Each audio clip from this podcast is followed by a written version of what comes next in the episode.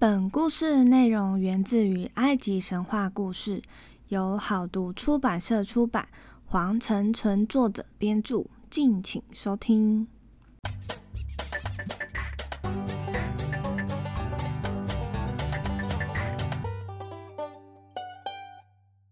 欢迎收听翻译机说神话，我是翻译机，今天又来到周末小故事的时间了。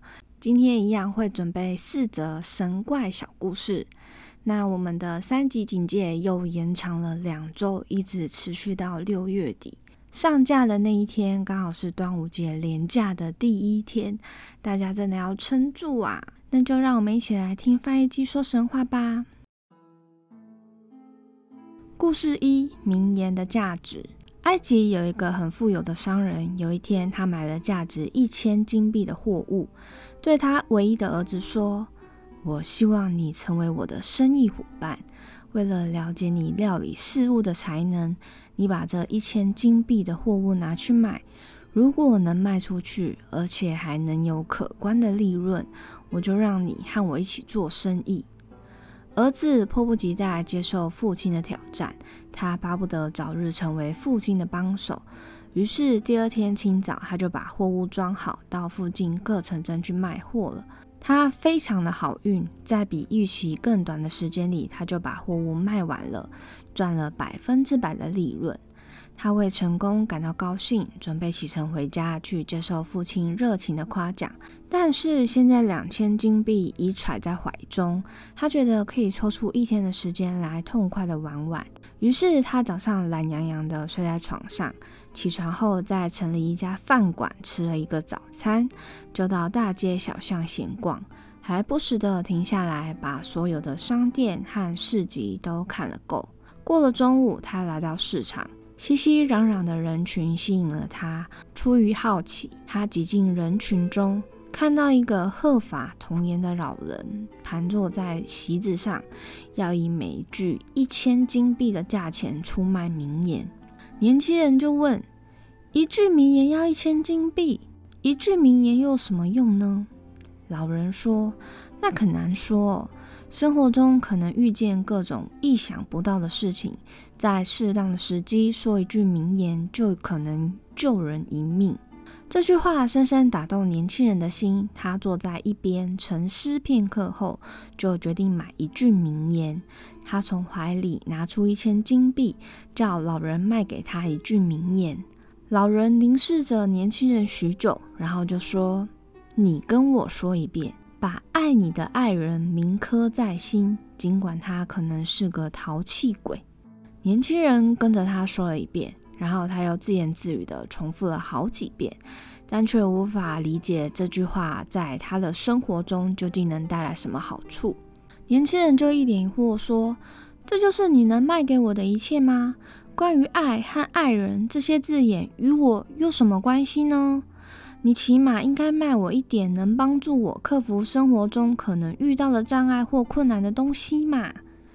老人回答：“如果你心中有了爱和爱人，你生活中可能遇到的任何障碍和困难，即使不能全部排除，也会大大的减少。”但是这些富有智慧的话呢，并没有让年轻人满意。他非常后悔自己的轻率。他父亲曾对他说，在买卖中，如果有一次交易损失了，且莫惊慌，要设法在另外一次交易中把损失的给补回来。想到这里，年轻人就觉得应该再花一千金币来碰碰运气，也许能把损失补回。于是他就拿出剩下的一千金币，叫老人卖给他另外一句名言。老人一样凝视他许久，又说：“你跟着我说一遍，不要背叛信任你的人，尽管你可能是一个背信忘义的人。”年轻人又跟着他说一遍，但这一次他还是无法理解他能从名言得到什么好处。现在他已经两手空空了。他垂头丧气地离开市场，因为不想两袖清风地回家去见他的父亲，他就决定在当地找工作。天很快就黑了，他急于要在天黑之前找个安身之处。年轻人在城里从一条街走到另外一条街，挨家挨户的敲门，愿意帮他们做事，让他留宿一夜，但没有人答应。最后，他来到一家魔方，魔方的主人是个患病的老人，正缺少一个年轻的帮手来做魔方里的粗活。主人同意他留了下来，第二天好做工。但魔方主人想，这小伙子第二天还能活着吗？因为到现在为止，他所雇佣的每一个年轻人都在这个魔方里过夜，到第二天早晨却发现都已经死了，死的原因还是个谜。这个年轻人的结局会不会比以前的人不一样呢？魔方主人深感怀疑。不管怎么样，主人还是把他带了进来，没有把前人的遭遇说给这位年轻人听。主人呢，就给了他一块面包，然后让他垫着睡觉，然后就离开了。年轻人呢，吃完面包就伸个懒腰。快到午夜时分的时候，他听到魔方里有轻轻的震动，就爬起来看。他发现对面站着一个巨大的黑色神灵，每一只手里都抓着一个年轻的女人，一个肤色白皙、体态丰腴，另外一个黑如煤炭、丑如夜叉。神灵开门见山的问：“年轻人，这两个女人都是我的老婆，你认为我应该最爱哪一个呢？”年轻人不知道说了什么，他心里想：假如我说那个是最漂亮的，神灵会因为我看不起他的丑老婆而发怒；那如果我说那个丑的，他会怪罪我认为他对女人没有品味，怎么办呢？突然，白天买的第一句名言萦绕在他的脑海里，把爱你的爱人铭刻在心。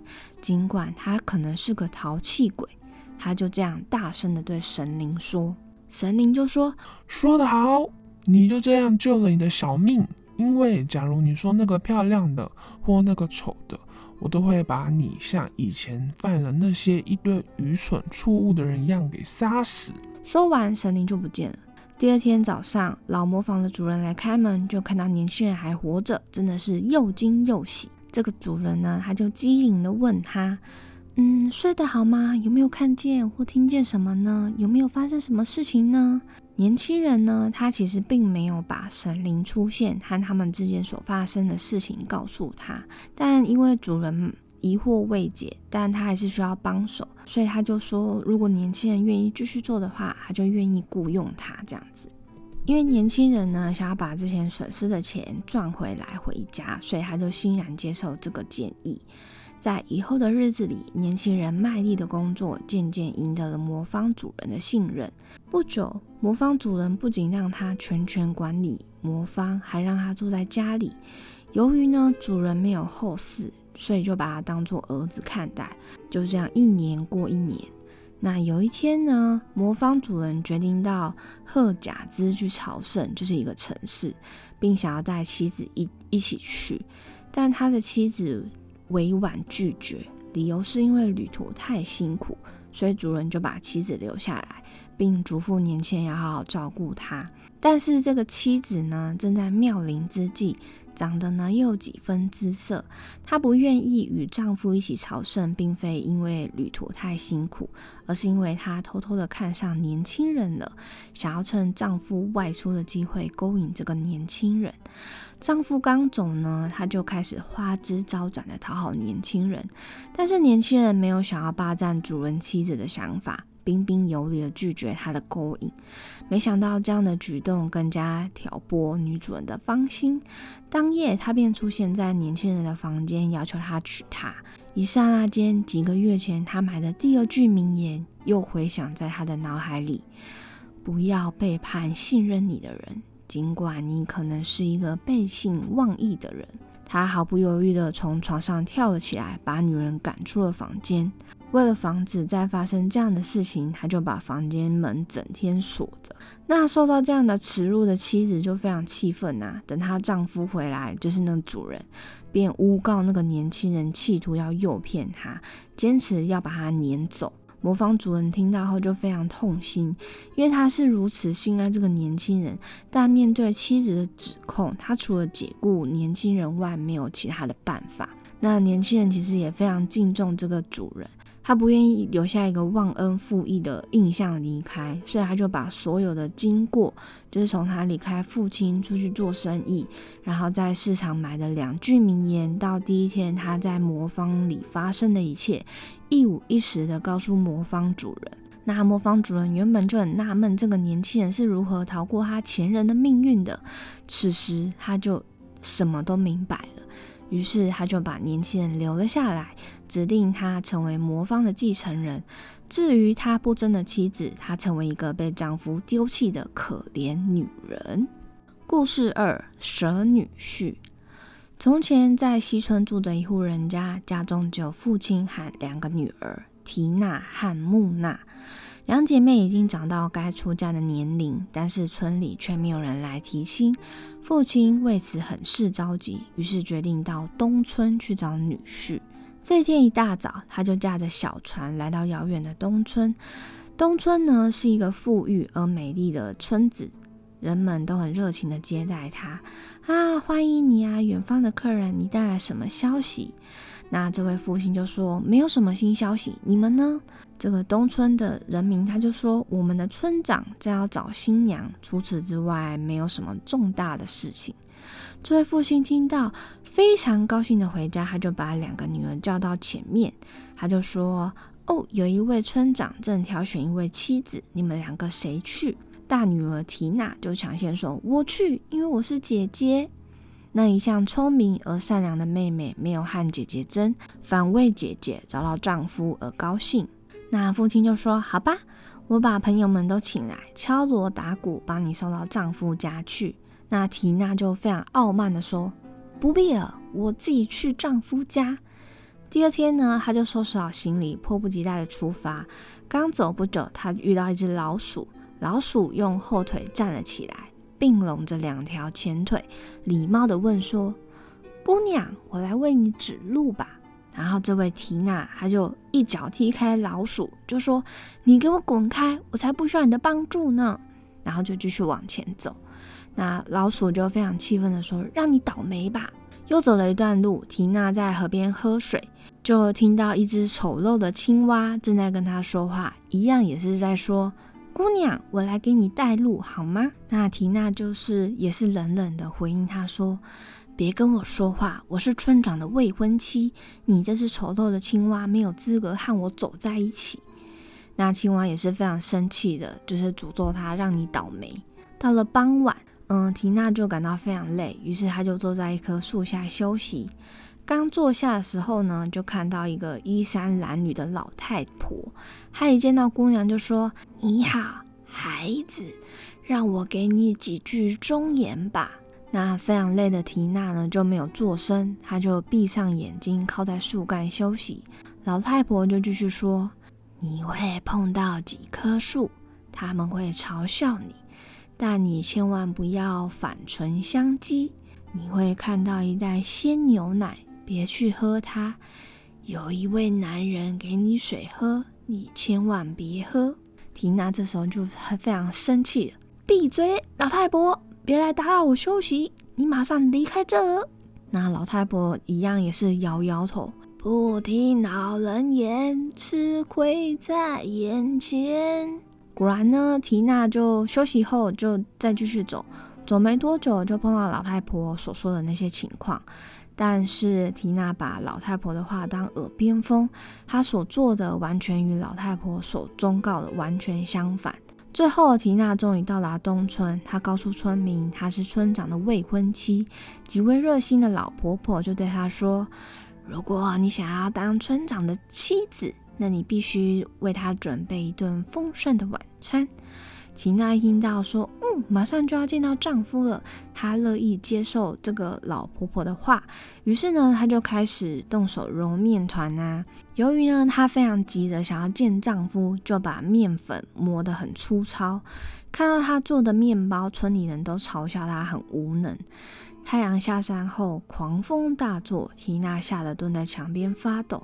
忽然，她看到一条巨蛇盘绕在门口，说：“我是村长。”快把你准备的晚餐给我吃！缇娜就吓得全身发抖，畏畏缩缩地递给他面包。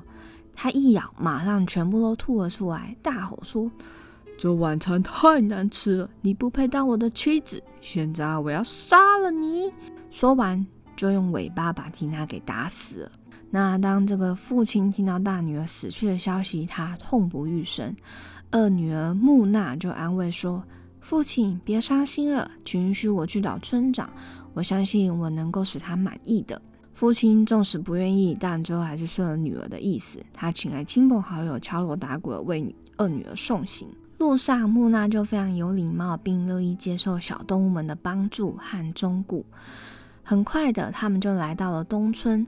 村长妈妈拿出谷子，对木娜说：“如果你想要成为村长的妻子，那你必须像所有的贤妻一样为他准备晚餐。”木娜开始做饭，她把谷子磨得十分精细，做出香甜可口的面包。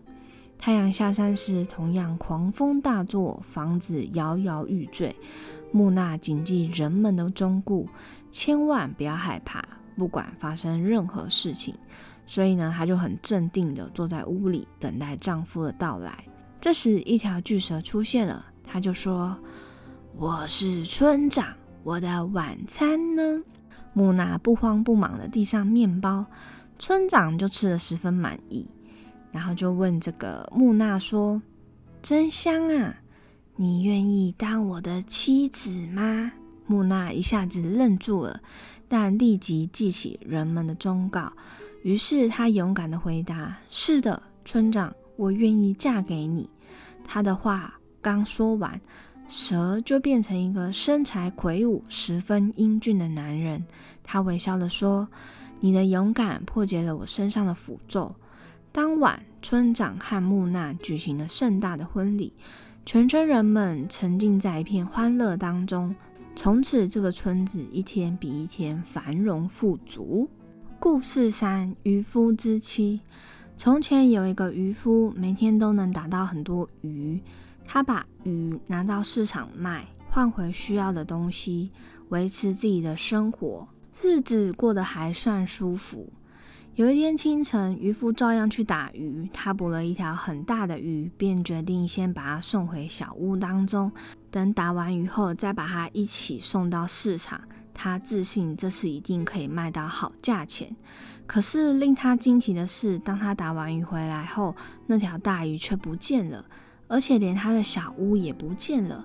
相反的，在那里出现一座金碧辉煌的宫殿，听说女主人还是漂亮的小姐。当他被带到漂亮小姐的跟前，他就问她：“请问你有看到我的小屋和放在屋子里的鱼吗？”这位小姐就说：“我就是那条鱼，我被一个万恶的妖魔变成一条鱼，扔到河里。这是我原来的家，你把我打捞上来，就破了符咒，使我恢复了本来的面目。”渔夫对自己不自觉地创造了一件奇迹感到高兴，同时也为自己失去赖以栖身小屋感到难过。在他说话的时候，这位艳冠四方的家人目不转睛地凝视着他。这位渔夫年轻力壮，眉清目秀，让这位小姐呢根本无暇去考虑渔夫的卑贱身世，对渔夫一见钟情，脱口就说出要与他结为伴侣。那对于这样的好事，渔夫还有什么好犹豫的？就这样，他们就成为了夫妻。可是。在一个春光明媚的早晨，这位家人到外面的小河戏水，从河岸走上草地，他那娇柔的躯体婀娜多姿。这时候刚好被该国执行的亲王给看见了，他情愫荡漾，顿时意乱情迷。亲王立即命令手下打听这位女子是什么人。听说她是当地一位渔夫的妻子时，嫉妒之心就像野火般在他胸口间燃烧。他暗下决心要利用他的王权，不择手段地把渔民给除掉。第二天早上，渔夫被召进宫里，他惴惴不安地站在亲王面前。亲王傲慢地朝他上下打量，然后就开口地说：“我要你明天来见我，必须一边笑着，一边哭着。”要不然我就要把你关进牢中。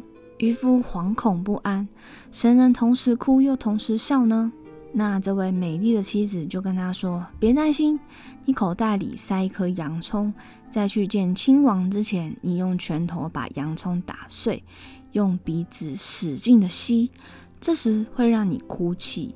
同时，你要昂首阔步和放声大笑，这样你就可以达到亲王的要求。”那渔夫隔天就完全按照妻子的话去做，他就发出一阵阵大笑，而鼻子和眼睛却眼泪交流。大臣们对渔夫的表演热烈鼓掌，夸奖他出色的执行了亲王的命令。这样一来，亲王就没有任何理由可以把渔夫关进牢里。但是他要除掉渔夫啊，所以他又再把渔夫找来，对他说：“我要你明天来见我。”身上既穿着东西，又要光着，要不然我就要把你钉在王宫的墙上。那回去，渔夫又吓得发抖。妻子又说：“别担心，你光着身体，外面罩上你的渔网，这样亲王就没有什么可以指责你了。”渔夫完全照办。隔天，他除了渔网。他一丝不挂地站在亲王和大臣面前，他们谁也不能否认，他身上既穿着又光着啊！亲王的阴谋又再次失败了，但他还是不肯善罢甘休。过了几天，他又把渔夫叫来，他就说：“我要你明天来见我，带一个刚出生的婴儿，他要能为我讲故事，要不然我就要砍掉你的脑袋。”这一回呢，亲王就有点得意，因为想说：“嗯。”这我一定赢定了。那渔夫呢，又回到家中。那他妻子呢，又帮助了他。他就说：“你到河边去，再把我打捞的地方用你的鱼竿在水面打几下，我的堂妹就会出来见你。你让她把昨天刚出生的婴儿借给你，把他抱进皇宫去，他会给亲王讲个故事。”渔夫就是也完全照办了，所以当他来到王宫，站在亲王面前，双手抱着婴儿，亲王看着他说：“就是那个东西，要给我讲故事。”婴儿就回答：“不错，就是。”他就从渔夫的怀抱中挣脱出来，走到亲王面前。亲王就吓都吓死啦，因为他从来没有听过一个新生儿就会说话，还会走路，所以亲王他就连滚带爬的走下宝座，惊魂未定的站在婴儿面前。婴儿呢就大摇大摆的坐上宝座，开始讲他的故事。从前有一个家财万贯的富翁，他占有大片的土地，每年大量生产小麦、大麦、水稻和玉米。有一年呢，这位富翁决定所有的土地都种芝麻，芝麻得了丰收，装满了成千上万芝麻袋。富翁规定仆人每一袋都要相同分量，以便储藏起来。然而，经过精心检查后，富翁却发现有一袋少了一粒芝麻。富翁就非常生气，一定要找回这粒芝麻，所以他就雇了大批的工人去寻找。他们日以继夜的搜寻，还是没有办法找到。就为了那粒芝麻，富翁使他们受尽折磨。后来，亲王呢就打断他的话：“无稽之谈！富翁有成千上万袋芝麻可以任意使用，为什么非要那一粒不可呢？”因而呢，就用类似的道理回敬国王。为了同样的原因，有一位亲王有全国的美女供他挑选，然而他却非要某一个不可。为此，他还要不择手段的想尽办法。你认为这样合理吗？亲王面有难色的低下头，从此不再试图拆散渔夫夫妻。故事说到这里，就可以用通常的说法来结束了。从此以后，他们就一直过着幸福快乐的生活。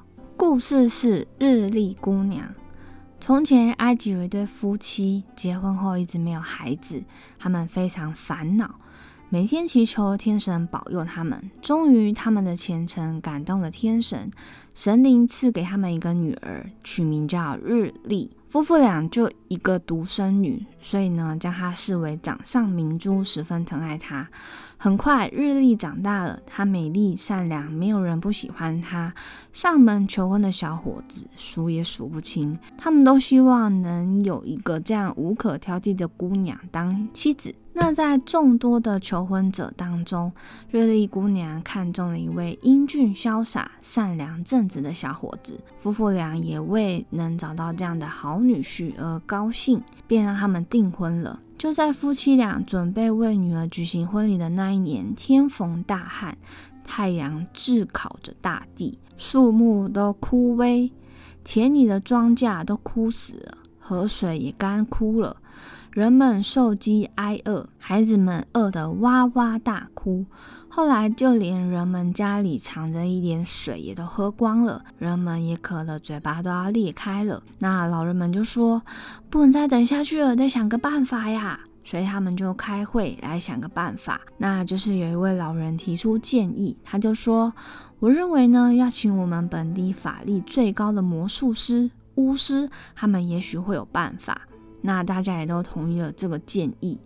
那他们呢，就找来魔术师和巫师询问，要怎么样才能让河里有水呢？这些魔术师和巫师就说，办法只有一个，那就是你们要把美丽的日丽姑娘送给河神，河里就会有水，不然你们村的全部人就会饿死跟渴死。那大家听了其实都非常难过，因为日丽姑娘是多么好的姑娘，他们都非常疼爱她，怎么忍心把她送给河神呢？可是不这样做，全村人都会死啊！所以他们只好去找日丽姑娘的父亲，然后就把所有的事情呢都告诉他。那父亲当然就是很为难呐，他很也舍不得女儿，但是也舍不得全村人。那日丽姑娘呢，就刚好听到他们的对话，就勇敢的跟跟父亲说。父亲为了救全村人，我愿意牺牲自己。于是父亲就答应把自己的女儿送到河边。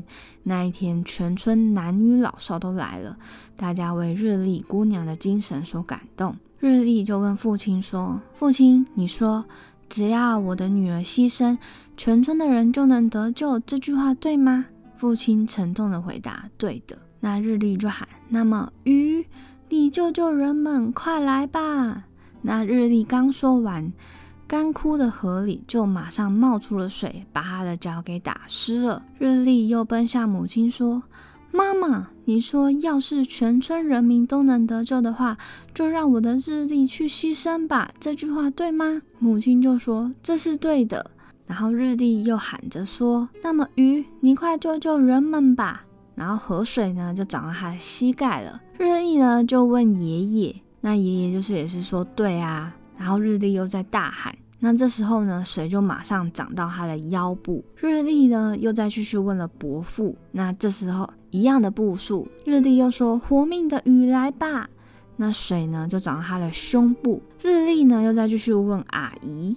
这时候水就涨到他的肩膀。这时候村里来一个年轻人到了河边，他是日历的未婚夫。他多么想着留着他的未婚妻呀，他也是满脸泪水。那日历呢，就看到未婚夫也是问了同样的问题。那这位青年呢，也是这位未婚夫强忍泪水点点头，然后说了最后一句话。乡亲们，永别了！但愿人们都能得救。瑞丽姑娘的声音就从水里发出来。突然，天空中雷声隆隆，一场滂沱大雨就降到地面上了。大地立即苏醒过来，树木挺直了腰杆，河流欢畅的歌唱，庄稼呢，就是田里面的作物，也咕噜咕噜喝着甘甜的水。热地姑娘马上就被河水淹没，冲到了河神所居住的地方。河神呢，很欣赏她的美貌。那海里就问他：“日丽姑娘，你为什么肯下来呢？”日丽就回答：“因为只有牺牲我自己，才能挽救全村人的生命。”河神就被日丽那勇敢无私的精神给感动了。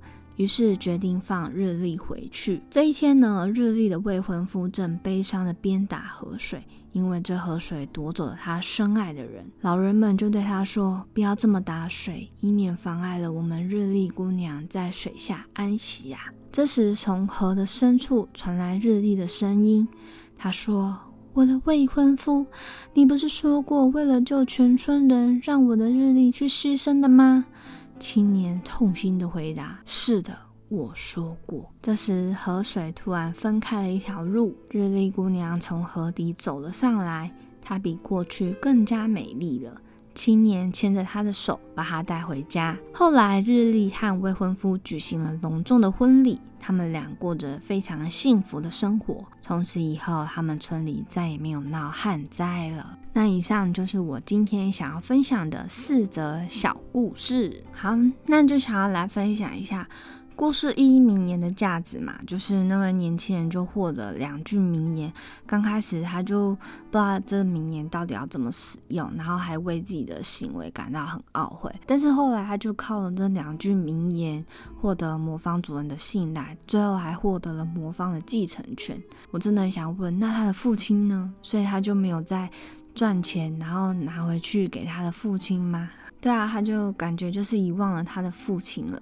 还是就是可能开了魔方之后，就会回去再找父亲。他说：“父亲，我用这两千金币换回了一个魔方，这样子。”故事二蛇女婿嘛，故事中有两个人，就是一个人都会非常的骄傲啊、自大，那另外一个人就会非常聪明跟善良这样子。故事的最后就是也是聪明善良的那一方，就是获得了比较美满的幸福。你看最后他破除了魔咒，那个蛇竟然是一位英俊的青年呢。这感觉很像《美女与野兽》啊，《青蛙王子》之类的故事，都是男主角受到诅咒，然后女主角真心的爱他，对，或者是说能为他准备什么东西，好像是《青蛙王子》就是献上一个真心的吻，那《美女野兽》就是女主角能够真心诚意的爱上男主角，那这篇故事呢，就是呃女主角能够愿意的为一个大蛇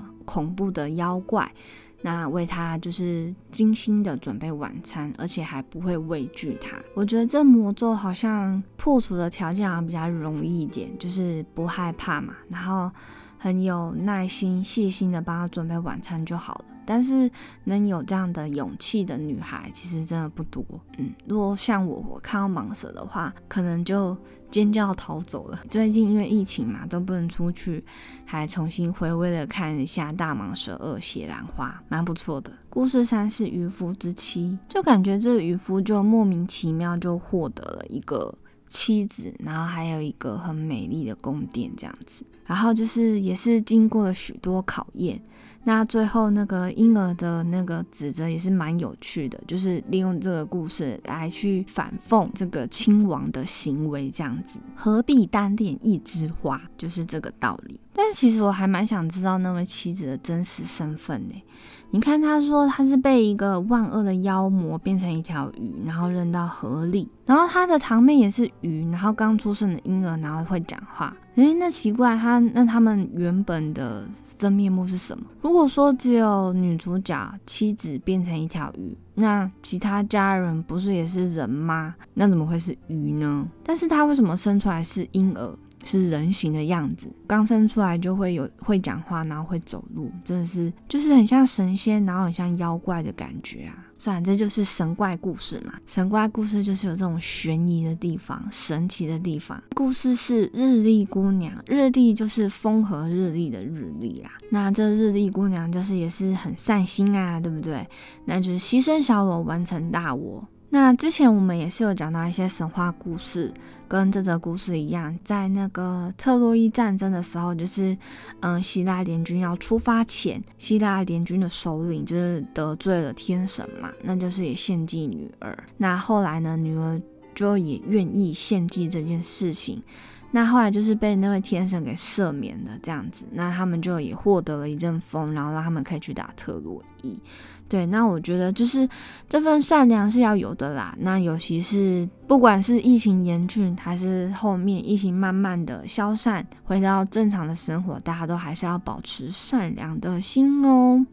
那今天的小故事分享就分享到这边，那下一次就是我们神怪故事最后一次了，再要进入到下一个主题去了。下一次我们再来听翻译机说神话喽，拜拜。